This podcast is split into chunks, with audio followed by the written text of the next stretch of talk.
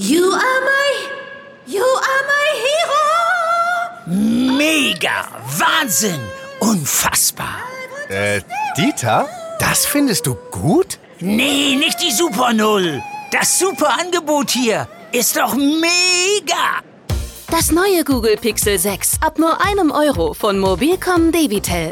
Mega Deal inklusive Google Bluetooth Kopfhörern. Jetzt sichern auf freenetdigital.de. Aber für Panik ist auch hier kein ähm, Anlass. Das Ministerium sagt, noch haben wir 700 freie Betten. Wir müssen nur im Land an Intensivbetten. Wir müssen eben jetzt nur alles dafür tun, dass wir diese Reserve nicht in den nächsten Tagen verspielen, sondern die Belastung der Kliniken senken. Immer mehr Menschen erkranken an Corona und die Krankenhäuser müssen sich um viele Intensivpatienten kümmern. Jetzt werden die Unikliniken in NRW bestreikt. Wir sprechen über Auswirkungen und Bedeutung. Rheinische Post Aufwacher. News aus NRW und dem Rest der Welt. Mit Anja Wölker. Hallo, schön, dass ihr mit dabei seid. Ja, Inzidenzen über 200 im Kreis Minden-Lübbecke und in Leverkusen am Montag. Die Stadt Köln, die ihre Corona-Regeln für den 11.11. verschärft und die Uniklinik Düsseldorf, die am Wochenende die stationäre Aufnahme von Intensivpatienten gestoppt hatte. Das sind Nachrichten, die so ein bisschen symbolisch für die aktuelle Corona-Lage stehen, meiner Meinung nach, und die sich ja aktuell weiter zuspitzt. Und heute kommt noch eine andere Situation hin hinzu. Verdi ruft nämlich seine Mitglieder an fünf Unikliniken in NRW zum Streik auf. Was das jetzt bedeutet, weiß meine Kollegin Antje Höning. Hallo Antje. Hallo Anja. Inwiefern werden die Patientinnen und Patienten den Streik denn ab heute überhaupt mitbekommen? Ja, wenn man Patient bei der Uniklinik ist, kann es gut sein, dass man den Streik mitbekommt. Verdi ruft für heute bereits zum Streik an den Unikliniken in Essen, Düsseldorf und Köln auf und morgen folgen die Unikliniken in Bonn und Münster. Für nächste Woche droht dann auch Streik in Aachen. Jetzt ist es so, dass Verdi Notfallvereinbarungen getroffen hat für Notfälle, aber alle Unikliniken, mit denen ich gesprochen habe, erwarten, dass es dennoch zu massiven Einschränkungen ähm, für die anderen Patienten kommen wird. Münster etwa, die Uniklinik Münster geht in den Wochenendbetrieb. Andere Kliniken haben angekündigt, äh, dass sie Behandlungen und planbare Operationen, die nicht zeitkritisch sind, verschieben. Und viele sagen, ähm, es wird auf jeden Fall zu Einschränkungen kommen, weil die Kliniken einfach Operationssäle schließen müssen, weil sie für den zum Teil ganztägig angesetzten Streiktag kein Personal haben. Also Patienten an Unikliniken müssen sich Dienstag, Mittwoch und womöglich auch noch in den nächsten Tagen auf massive Einschränkungen einstellen. Erst Ende November beginnt die Verhandlungsrunde, von der man sich dann eine Entscheidung im Tarifstreit mit den Ländern erhofft. Wie muss man diesen Streik denn bewerten? Also im ersten Moment habe ich irgendwie gedacht, wow, in dieser Zeit könnte es ja wirklich keinen ungünstigeren Zeitpunkt geben, wo es jetzt gerade eine neue Corona-Welle gibt, oder? Ja, auf der einen Seite ist natürlich nie ein Zeitpunkt für einen Streik ähm, günstig und natürlich ist es das Recht der Gewerkschaft in der Verfassung festgeschrieben, dass sie für ihre Tarifforderungen kämpfen kann und auch mit Streiks kämpfen kann. Gleichwohl ist dieser Zeitpunkt natürlich hochgefährlich. Wir sind mitten in der vierten Welle der Pandemie und diesen Anstieg haben ja doch die wenigsten vorhergesehen. Das Problem ist ja, dass es nun zu vielen Impfdurchbrüchen auch kommt und der Impfstoff die äh, Leute nicht so durch den Winter bringt, wie, wir gehofft haben. Vor allem aber ist die Impfquote nach wie vor viel zu gering, sodass die Ungeimpften die Pandemie so richtig schön anheizen können. Das bringt die Kliniken in eine besonders schwere Lage und das wer die ausgerechnet in diesen äh, dramatischen Anstieg hinein die Unikliniken sich rausblickt, ist ein echtes Problem. Was ich daran auch so ein bisschen äh, infam finde, die kämpfen ja nicht nur für die Unikliniken, sondern für über eine Million Beschäftigte in den Ländern. Aber sie picken sich genau die Unikliniken heraus, ähm, wo die Bedingungen sicher auch noch besondere sind, wo die Bezahlung sicher auch noch äh, ein besonderes Recht hätte, nach oben angepasst zu werden um dann aber Lohnerhöhung für alle, auch in den Landesämtern und so weiter ähm, zu erreichen. Das mag man raffiniert finden. Ich finde es unverantwortlich und kann nur hoffen, dass Verdi es bei einem Tag Arbeitskampf tamtam lässt und dann schnell an den Verhandlungstisch geht. Die Arbeitgeber sind ja ohnehin am kürzeren Hebel und das wissen sie auch. Ich habe ja schon zu Beginn gesagt, die Uniklinik in Düsseldorf hatte am Wochenende vorübergehend keine Patienten mehr auf den Intensivstationen aufgenommen. Inwiefern gilt das denn für die anderen Unikliniken in NRW? Sind da alle Unikliniken am Limit? alle Unikliniken sind belastet, aber alle Unikliniken sind nicht so am Limit. Die Uniklinik Bonn etwa erklärte, dass sie noch Intensivpatienten aufnimmt und auch bei der Uniklinik Düsseldorf ist es so, dass sie gestern am Montag wieder meldete, dass äh, sie Kapazitäten hat. Nur am Sonntag, äh, Wochenende, mussten die sich eben abmelden, weil sie nicht genug Personal hatten. Auch hier ist nicht das Problem, dass es nicht genug Betten oder Beatmungsgeräte gibt, sondern der Personalmangel ist das Problem, dieses strukturelle Problem. Das kann immer wieder passieren in der Lage, in der wir jetzt sind ähm, auch in Essen und anderen Unikliniken meldet man, dass die Lage doch äh, sehr angespannt ist. Ähm, die Menschen müssen jetzt keine Panik kriegen. Die Krankenhäuser sind da sehr kreativ und äh, arbeiten gut zusammen und suchen noch freie Plätze. Aber ähm, der Aufwand wird immer größer und eine Belastung des Gesamtsystems nimmt zu.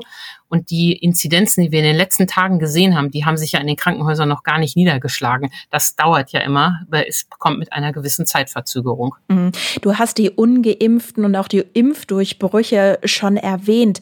Wenn wir uns jetzt anschauen, wer denn dann tatsächlich auf den Intensivstationen liegen, sind das genau diese zwei Gruppen oder wie, äh, ja, wie schlüsselt sich das auf? Ja, erstmal ist es ja so, dass im Winter die Krankenhäuser immer voller sind als zu anderen Jahreszeiten. Da kommen ähm, Lungenentzündungen, andere ähm, durch die Saison bedingte Erkrankungen ähm, hinzu. Und dann natürlich aber auch jetzt die ähm, Corona-Fälle. Das Land sagt, 80 Prozent der Menschen, die auf Intensivstationen liegen an Corona-Patienten, sind ungeimpft. Aber es gibt eben natürlich auch immer mehr äh, Fälle von äh, Geimpften. Der Chef des Apothekerverbands Nordrhein etwa sagt, ähm, dass die Hälfte der Infektionen mittlerweile auf Impfdurchbrüche zurückgeht, was ja dann bedeutet, dass wir da echt Tempo machen müssen. Aber auch hier, also wirklich Verschärfung der Lage, aber für Panik ist auch hier kein ähm, Anlass. Das Ministerium sagt, noch haben wir 700 freie Betten. Wir müssen nur im Land an Intensivbetten. Wir müssen eben jetzt nur alles dafür tun, dass wir diese Reserve nicht in den nächsten Tagen verspielen, sondern die Belastung der Kliniken senken. Die Kanzlerin selber hat sich ja auch geäußert, dass sie sehr ähm, besorgt sei. Also ich denke, da wird bald wieder ein Strauß von Maßnahmen kommen, die wir treffen müssen um das Gesundheitswesen vor einer Überlastung ähm, zu verschonen. Ja, und dazu ist ja gestern Abend auch bekannt geworden, dass die mögliche künftige Ampelkoalition auch zu kostenlosen Corona-Schnelltests zurückkehren will. Und äh, dazu soll es auch noch andere Maßnahmen geben, wie beispielsweise 3G am Arbeitsplatz. Genau, das ist sicher vernünftig. Es gab gute Gründe, warum man die Tests kostenpflichtig gemacht hat. Es war ja so eine Art ähm, pädagogischer Grund. Es sollte für die Ungeimpften alles ungemütlicher werden.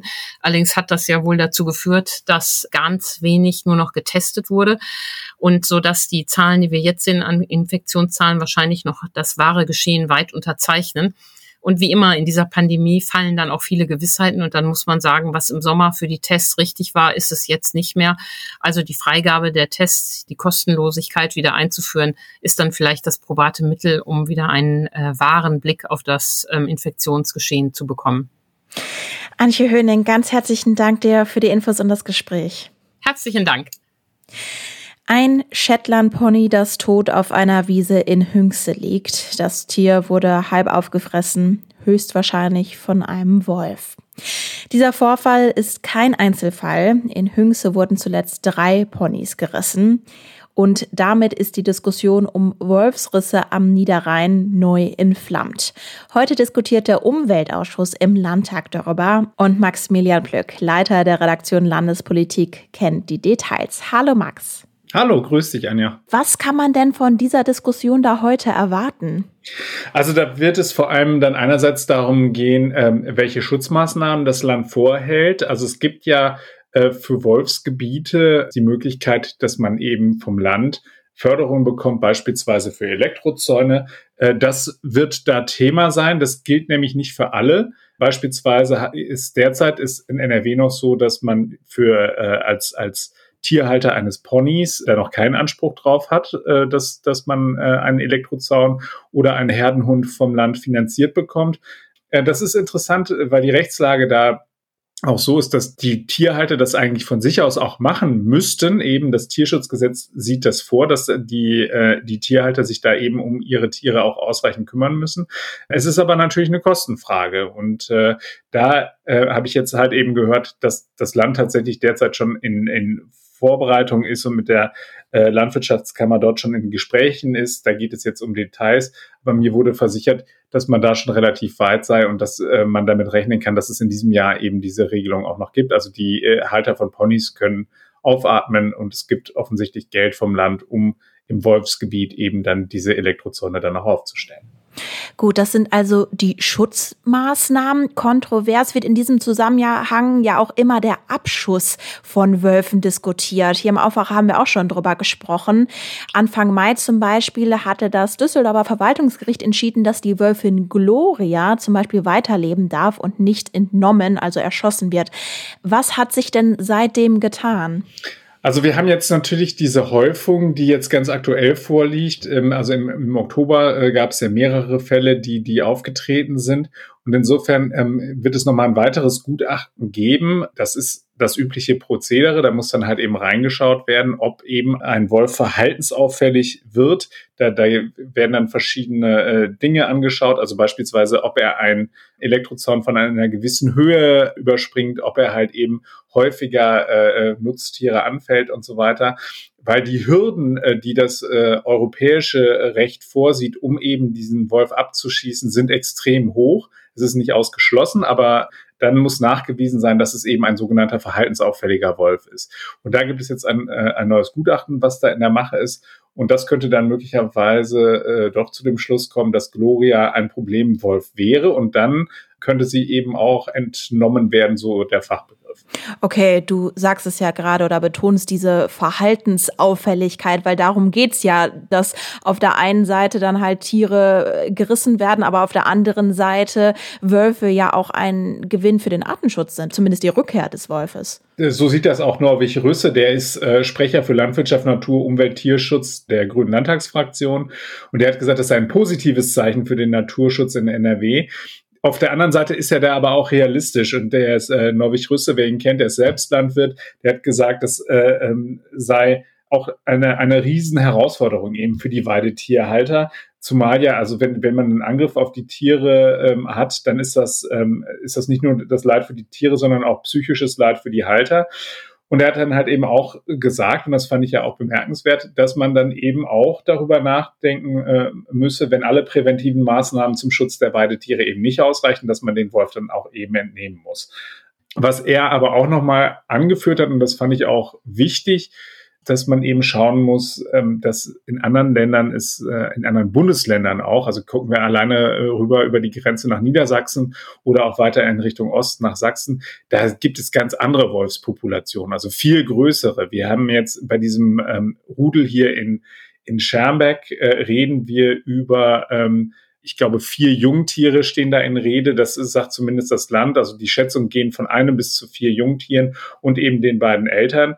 Das sind ganz andere Populationen als die, die wir in Niedersachsen oder Sachsen haben. Und da hat der Norwich Rüsse angeregt, man solle sich eben den externen Sachverstand holen und solle dann eben auch aus den Ländern, die da deutlich mehr schon mit zu tun haben, sich nochmal die Experten rüberholen und mal anhören, wie die damit umgehen. Wie positioniert sich denn der NABO in NRW dazu? Da habe ich mit dem stellvertretenden Vorsitzenden gesprochen und der hatte da äh, auch eine, wie ich fand, recht pragmatische Herangehensweise. Äh, der Christian Qualek hat mir gesagt, dass er einerseits es schon bemerkenswert findet, dass die Nutztierhalter, die ja wissen, dass sie in einem Wolfsgebiet äh, wohnen, da offensichtlich immer noch relativ sorglos damit umgehen. Ansonsten können es halt eben nicht zu diesen Rissen kommen. Und tatsächlich werden diese, diese Herdenschutzmaßnahmen auch nicht in dem Umfang ähm, abgerufen, wie sich das Land das wahrscheinlich wünscht. Was er auch gesagt hat, ist, das fand ich auch bemerkenswert, wenn man den Wolf jetzt entnimmt, dann sei das möglicherweise eine kurzfristige Linderung, die da eintritt. Ähm, aber man müsste sich klar machen, das Gebiet sei eben ein Wolfsgebiet. Das heißt also, der Wolf fühlt sich dort wohl und wird dann vermutlich auch wiederkommen. Und deswegen hat er nochmal gefordert, es sollten sich alle Beteiligten so ein bisschen runterkühlen, an den Tisch setzen, gemeinsam auch wirklich faktenbasiert Argumente austauschen und dann solle man schauen, wie man dort am besten weiterkommt. In Klammern, ich lese daraus so ein bisschen, ähm, nach dem Motto, sie müssen halt eben noch alle Leute davon überzeugen, die dort Nutztiere halten, dass sie eben Herdenschutzmaßnahmen dort auch wirklich einführen. Die Wölfe am Niederrhein sind heute Thema im Umweltausschuss des Düsseldorfer Landtags. Die Infos dazu hatte Maximilian Plöck. Vielen Dank. Sehr gerne. Und das sind unsere Kurznachrichten. Bei welchen Projekten wurden Steuern in NRW verschwendet? Darüber informiert heute Vormittag der Bund der Steuerzahler. In Düsseldorf stellt er dafür das Schwarzbuch 2021-22 vor. In Deutschland wird heute den Ereignissen des 9. November 1918, 1938 und 1989 gedacht. Im Schloss Bellevue in Berlin zum Beispiel kommen unter anderem Bundespräsident Steinmeier, Bundeskanzlerin Merkel und Bundestagspräsidentin Baas zusammen. Der 9. November gilt als Schicksalstag in der deutschen Geschichte. Er markiert den Beginn der ersten deutschen Republik, der Pogromnacht und den Fall der Berliner Mauer. Das Wetter. Der Tag startet mit etwas Nebel, der sich später auflöst. Dann ist es heiter bis wolkig, es bleibt aber trocken bei maximal 13 Grad. Jetzt wünsche ich euch noch einen schönen Tag. Wir hören uns morgen wieder. Ciao. Mehr Nachrichten aus NRW gibt's jederzeit auf RP Online. rp-online.de